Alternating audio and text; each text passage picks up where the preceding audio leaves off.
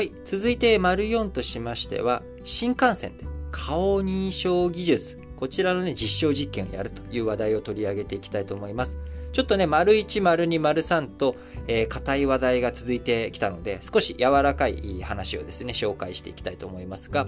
えー、今回、えー、JR 東日本と JR 東海、ごめんなさい、え JR 東海ですね。JR 東海が、えー、品川駅北口と名古屋駅、え、こちらに IC カードカード専用改札機1箇所ずつを使って、えー、入場と出場の両方向で、一般の乗客を含め、改札を通る全員の顔を撮影。えー、こちらをデータをですね、情報サーバーに送って、事前に顔写真を登録した社員2000人を判別するという実験をやっていくということです。え、実験では社員、IC カードを使い、事前予約した利用日と区間について、え、その情報で通過できるかを確認するということなので、え、顔パス、顔認証だけじゃなくて IC カードも使うっていうことになるのかなとは思うんですが、え、これを使うことによって証明書を、え、利用するたんびに示さなきゃいけない一部乗車券、え、こういったものについて、え、IC カードと本人確認の身分証を提示するんじゃなくて顔を、え、勝手に撮影することによって、当、え、改札を抜けていくことができると。いうような活用方法があるんじゃないかということでやっていくということです。えー、実証実験の期間、えー、今年11月12日から来年1月19日までということで、えー、プライバシーに配慮し、え、改札には撮影中であることを明記、え、撮った顔の画像は即時削除するということです。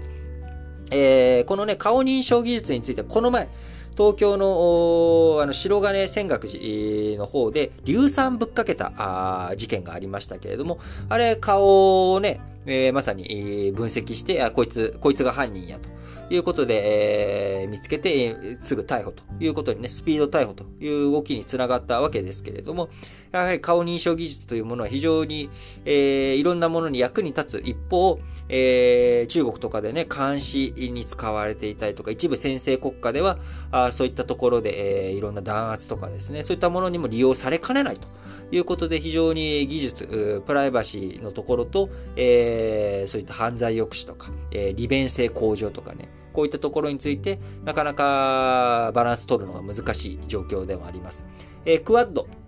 えー、この前のね、えー、アメリカ、日本、インド、オーストラリアの4カ国のクワッドの首脳会談、ワシントンで開かれましたけれども、えー、こちらの共同声明の中にも AI 技術、えー、こちらをですね、しっかりと倫理を設けてやっていく、開発は進めていかなきゃいけないけれど、倫理をね、どういうふうに守っていくのか、え、こちらポイントだよねっていう話をしていました。え日本としてもですね、今ある技術、えこちらをしっかりと発展させていく上でも技術開発、え技術革新、えこちらについてしっかりとやっていくべき一方、え、プライバシーとかこういったものをどういうふうにしっかり配慮していくのかというところがね、注目されますが、え、旅客事業、えー、JR だけじゃなく、各社みんな苦しんでいる中、やはりこういった苦しい時こそ新技術とか、えー、次世代、次の世代への投資、えー、次の技術への投資というものをおろそかにせずに、えー、どんどんどんどんいろいろやっていってほしいなと思います。